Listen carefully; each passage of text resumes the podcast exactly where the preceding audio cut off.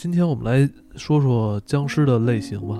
刘鑫给咱们提到很多《子不语》中的这个有关僵尸的故事，嗯，这里边还确实有有一定分类。对，《子不语》里边有大量的内容都是提到僵尸了。对，嗯，就像我们第一期说的，它一共有三十四篇关于僵尸的这个记载，那它里边也有出现了十三种僵尸。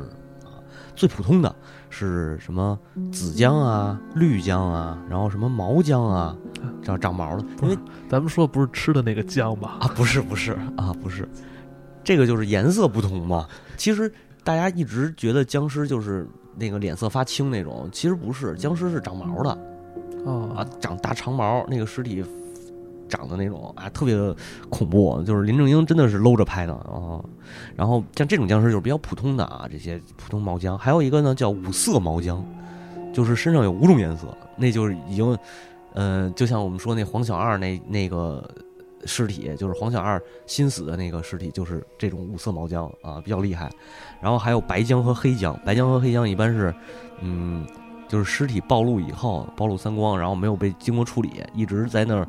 就也没有人祭奠，也没有埋葬，他无法转世，就是脱离三界外了。然后，呃，慢慢凶化，然后尸体成白色的就叫白僵，成黑色的叫黑僵。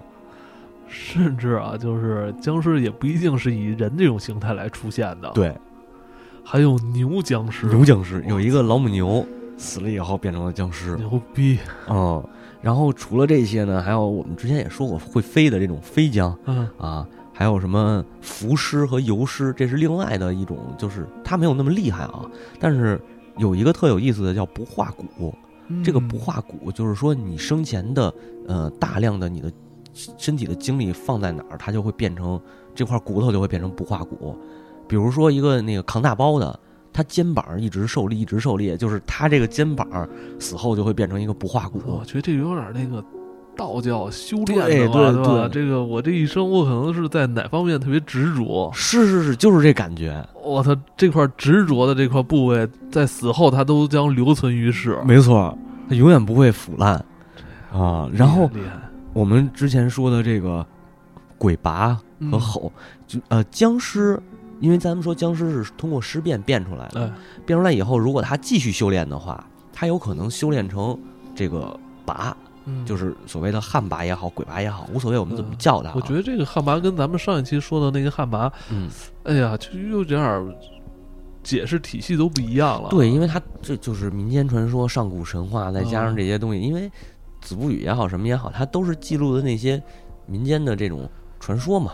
嗯，然后据说啊，这个拔在修行，因为拔咱不是说有鬼拔和旱这个兽拔嘛，他在修行可以修行成吼。吼就是佛的坐骑，哎，就变成一个这个动物形态了。动物形态，呃，能吐火，能跟那个龙刚。对对对，啊，特特特牛。这这个也是你这么想吧？我觉得就太天马行空了。从一具死尸，然后长毛，然后形成这个拔，然后最终又它的形态是变成了一个牲畜。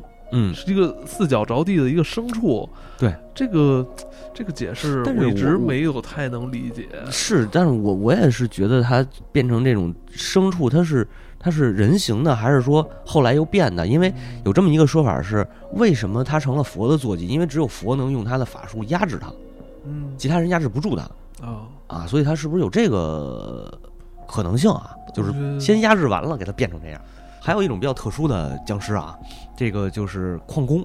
嗯，矿工，呃，如果感如果遇到这个矿难，然后埋葬在那个呃周围全是那种金属矿的矿坑里边，那他经过上百年的这种金石，然后变成永生。书里记载的吗？对，叫干瘪子。啊，其实总的来说啊，就是僵尸的形象还是很容易辨认的啊。对，另外呢，就是我说那个面相啊，可能会比较恐怖。但是呢，它也有瘦有胖，有的僵尸是白天就是枯骨、干瘪的那种，哦，干尸，那种感觉，木乃伊那种感觉，晚上就会成正常的人的那个胖瘦，还有那种僵尸是肚子特别鼓，然后是胀起来的那种。哦，哎，你提到这个白天他们是这个在阴暗的地方进行蛰伏是吧？对，夜晚出来，这个就特别像奈飞去年那个投拍的那个亚洲剧集《李尸王朝》。啊，韩国的那个丧尸片儿。那我们说了这么多僵尸是吧？又能跑跳，又有攻击性，还能飞，长得还这么可怖是吧？那我们有没有就是对付它的这个复制方法？有啊，当然有了。首先啊，咱说那个制服它的方法之前，咱得先说一下它有几个特性，我们可以利用的。哎，第一个呢，它不能翻墙、爬树，什么上梯子，然后下水，这些都不行。所以你要是说身边有水什么的，赶紧往水里跑。他的关节也像西方丧尸一样不好使啊？可能是，嗯，我觉得可能是，但是我也不明白为什么他还能跑，因为像西方丧尸他就没法跑了，因为他可能急了吧，也会跑啊，有可能。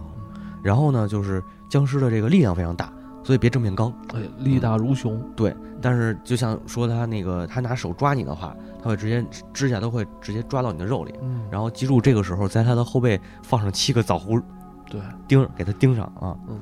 然后，呃，处理的方法啊，首先一个最普遍的就是僵尸怕太阳啊啊，然后这个古时候啊，太相当于是鸡打鸣，太阳就出来了啊。其实，呃，在太阳底下僵尸就不动了，但不是死了哦。那可这个这个具体，其实在子不语里没有说它到底是什么样，就是到底是在太阳底下是死还是就不动，因为它每次。呃，太阳出来以后，大家看着僵尸不动了，又都拿火去烧它，所以最好的处理方法一定是分化。嗯啊，这个放之四海皆准啊。嗯，呃，然后还有一个呢，如果你没有没法拿火烧怎么办呢？你可以点灯，有的僵尸怕灯，就是怕亮啊。然后除了这个，像我们一直说的这个桃木，嗯，桃木这个在中国文化。中国传统文化当中，桃木是哎辟邪的，呃，拿桃木打他揍他。还有呢，就是这个米筛子，筛米的这种，就是咱们说把米往上面往往僵尸身上撒，它也能处理它。或者对，或者你在他那个棺材边上撒一圈米，他可能就不出来了。西方是用盐，用盐对。然后呢是笤帚，咱说画工画僵尸的时候拿笤帚揍他 啊。我觉得这种说法只是给那个老百姓们一些心理安慰，就是你家里的这些家伙事儿都可以用，但我觉得都不管用。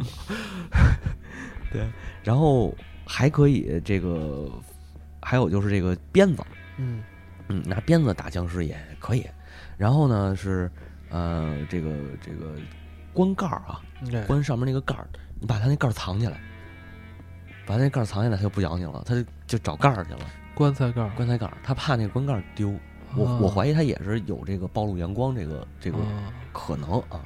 这还有点逻辑性啊。对对对。但有一种说法，僵尸也怕人，尤其是这种嗯醉酒之后的醉人。